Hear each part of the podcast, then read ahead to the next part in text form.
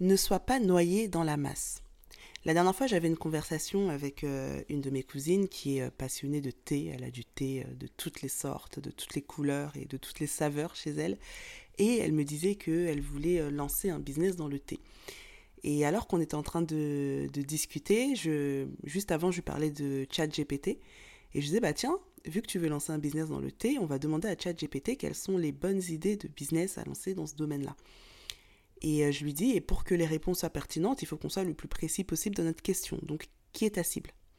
Et là, elle me répond la chose qu'il ne faut jamais répondre, c'est bah tout le monde, enfin tous les gens qui aiment le thé. Et toi, bienvenue dans Passion of Business. Je suis Angel, consultante et brand stratégiste. En clair, j'aide les entrepreneurs à transformer leur passion en un business rentable. Dans ce podcast, on va parler de business, évidemment, mais encore et surtout de marketing, de branding, de vente, de stratégie, bref, toutes les astuces dont tu as besoin pour faire avancer ton business. Installe-toi bien, prends un bon chocolat chaud et c'est parti pour l'épisode du jour. Et donc, je lui dis que euh, tu peux pas toucher tout le monde ou tous les amateurs de thé. Et cette conversation m'a inspiré cet épisode de podcast et je pense que euh, ça met en lumière quelque chose qui est important de prendre en compte quand on se lance en business et qu'on doit définir sa cible, son client idéal. Qui est-ce qu'on veut toucher? Parfois, on a l'impression que ces histoires de client idéal, de il faut être précis, il faut bien le connaître, etc., c'est du blabla marketing. La vérité, c'est que plus tu connaîtras ton client et plus tu sauras à qui tu t'adresses, mieux tu pourras te démarquer sur ton marché. Et donc, il est primordial que tu saches précisément à qui tu es en train de t'adresser quand tu as un business. Et ce flou autour de ta cible peut peut-être expliquer pourquoi justement tu n'arrives pas à te démarquer sur ton marché et pourquoi tu n'arrives pas à fédérer une communauté forte autour de ton produit et à attirer plus de clients.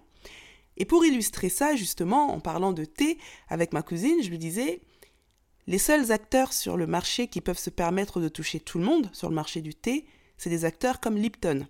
Pourquoi? Parce que Lipton fait de la pub à la télé. Lipton a des campagnes d'affichage. Lipton a des équipes de commerciaux, je dirais même des armées de commerciaux qui ont pour unique mission d'aller les distribuer dans à peu près tous les supermarchés et tous les hypermarchés. Et pas seulement en France, mais dans le monde. C'est uniquement pour cette raison que Lipton peut se permettre de toucher tout le monde, slash tous les amateurs de thé. Parce qu'ils ont une force de frappe qui est telle que tu tournes à gauche, à droite, tu vois du Lipton.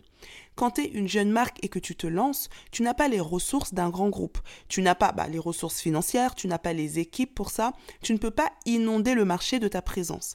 Ce qui veut dire que la manière pour toi de réellement toucher ton client, ça va être de lui parler directement, d'avoir un langage et un message qui lui parle et qui le touche en plein cœur. Par exemple, imaginons qu'on est à l'époque de la tour de Babel. Donc la tour de Babel, c'est les hommes qui ont décidé de créer un édifice tellement haut qu'il va aller dans le ciel parce qu'ils voulaient rencontrer Dieu. Dieu ayant été fâché par cette manœuvre, a du coup décidé de diversifier les langues pour que les personnes ne se comprennent plus et ne s'entendent plus et donc ne puissent plus s'allier pour ce projet. Du coup, quand on arrive en bas de la tour de Babel, qu'est-ce qu'on a? On a des personnes qui parlent dans toutes les langues. Ça veut dire que tu n'es plus capable de comprendre ton voisin. Tu n'es plus capable de comprendre la personne qui est autour de toi. J'interromps mon propre programme pour te parler de Summer Side Business. Summer Side Business, c'est une mini-formation qui est destinée uniquement aux personnes qui ont envie de créer un side business rentable dans les 7 prochains jours. Dans Summer Side Business, on va se focaliser uniquement sur la création et la vente de produits digitaux. Par produits digitaux, on entend tout ce qui est e-book, formation en ligne, coaching, masterclass, etc. Alors si tu as déjà une activité principale et que tu as envie de créer un side business qui va te permettre de diversifier tes sources de revenus sans te demander beaucoup plus de temps, tu es au bon endroit. Pour en savoir plus, rendez-vous dans la description de cet épisode. Eh bien, dans ce contexte-là, dès que tu entendras quelqu'un qui parle la même langue que toi, ça peut être une personne parmi 100, tu vas te diriger vers cette personne. Moi, ça me fait souvent cet effet quand je vais à l'étranger. Je me souviens quand je faisais mes études à Londres et que je venais d'arriver et que je comprenais euh, à peine ce qui se disait.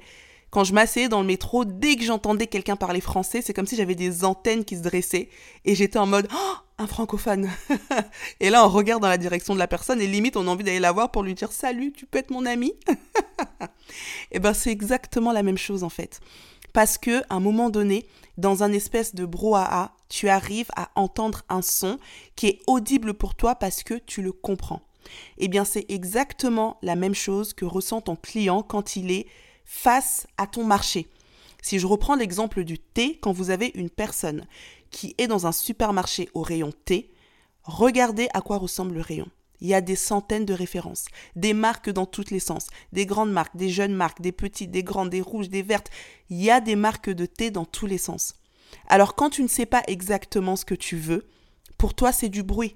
Tu ne sais même pas lequel choisir, tu ne sais même pas où aller. Alors tu es déjà perdu entre thé, infusion, alors tu as au moins 15 thés qui te proposent de la menthe, tu as 15 marques qui te proposent de la camomille. C'est du bruit pour le client. Comment est-ce que toi tu fais en tant que jeune marque pour que ce client t'entende? Parce que concrètement, un client qui se retrouve face à ça, à savoir une offre qui est juste multiple, bah, il va aller vers ce qu'il connaît, vers ce qu'il a déjà entendu ou vers ce que son subconscient va se souvenir. Et son subconscient va se souvenir de qui? De Lipton, de Elephant, de ces marques-là, parce que à un moment donné, au détour d'une publicité, il les a vues. Donc, s'il voulait par exemple un thé à la menthe, bah, il va aller vers le Lipton à la menthe. Hop. Et c'est comme ça que ces marques-là arrivent à vendre encore et encore. Du coup, l'arme que toi tu vas avoir en tant que jeune marque, ça va être ta capacité à être précis. Pas ta capacité à viser large, mais ta capacité à être précis. Une autre image que j'aime bien prendre, c'est l'image de la pêche. Lipton, il lance un filet. Toi, en tant qu'entrepreneur, tu n'as pas les moyens de lancer un filet. Donc, ce que tu vas faire, c'est que tu vas avoir une ligne avec un appât, mais tu vas être tellement précis dans ton appât, dans ton positionnement, dans ta ligne, dans ta technique, que tu vas toucher le poisson que tu veux attirer. Et là, tu te dis, ok, Angie, c'est cool, tu nous as parlé d'appât, de pêche, de machin, de thé, ok. Concrètement, qu'est-ce que ça veut dire pour moi? Eh bien, concrètement, ce que ça veut dire, c'est que je reviens sur mon supermarché et je reviens sur mon rayon de thé. Si tu es un thé qui est destiné aux femmes en postpartum qui ont besoin d'avoir un regain d'énergie, là tout de suite, tu ne t'adresses pas à tout le monde, tu t'adresses à une personne précise. Et donc si moi je suis une femme que j'ai accouchée il n'y a pas longtemps et que je suis complètement KO et que j'arrive sur ce rayon et que je vois un thé qui est un boost d'énergie pour les femmes en postpartum, ben c'est toi que j'achète en fait. Parce que tout d'un coup, tu réponds précisément à mon besoin. Tout d'un coup, tu es en train de me parler à moi. Et je t'achèterai même plus cher qu'un thé Lipton ou qu'un thé d'une autre marque parce que tout simplement tu réponds bien trop précisément à mon problème. En fait, c'est comme si tu me connaissais. C'est comme si tu savais exactement ce que j'étais en train de traverser. Et donc, bah c'est toi que je vais acheter parce que tu me parles, parce que tu es cette voix et cette langue que je comprends face à la multitude d'offres sur un marché. Et c'est comme ça qu'en tant que marque, tu vas réussir à te démarquer de tes concurrents. Pas en copiant tes concurrents, pas en essayant de faire plus fort que tes concurrents, mais tout simplement en comprenant précisément à qui tu es en train de t'adresser et en t'adressant à cette personne dans la manière même dont tu vas concevoir ton produit. Donc si tu as un business, si tu as une marque, pose-toi la question. À qui je m'adresse? Si mon client devait être une personne, qui serait cette personne-là? Quelles seraient ses caractéristiques et en faisant ce travail, tu verras que tu vas affiner de plus en plus la connaissance de ton client, ou du moins la connaissance du type de client que tu as envie de toucher. Et forcément, ça va avoir un impact sur la manière même dont tu vas appréhender ton business. Voilà, c'est tout pour l'épisode d'aujourd'hui. S'il t'a plu, n'hésite pas à me laisser 5 étoiles sur la plateforme sur laquelle tu écouteras cet épisode. Quant à moi, je te dis à très bientôt et en attendant, prends soin de toi.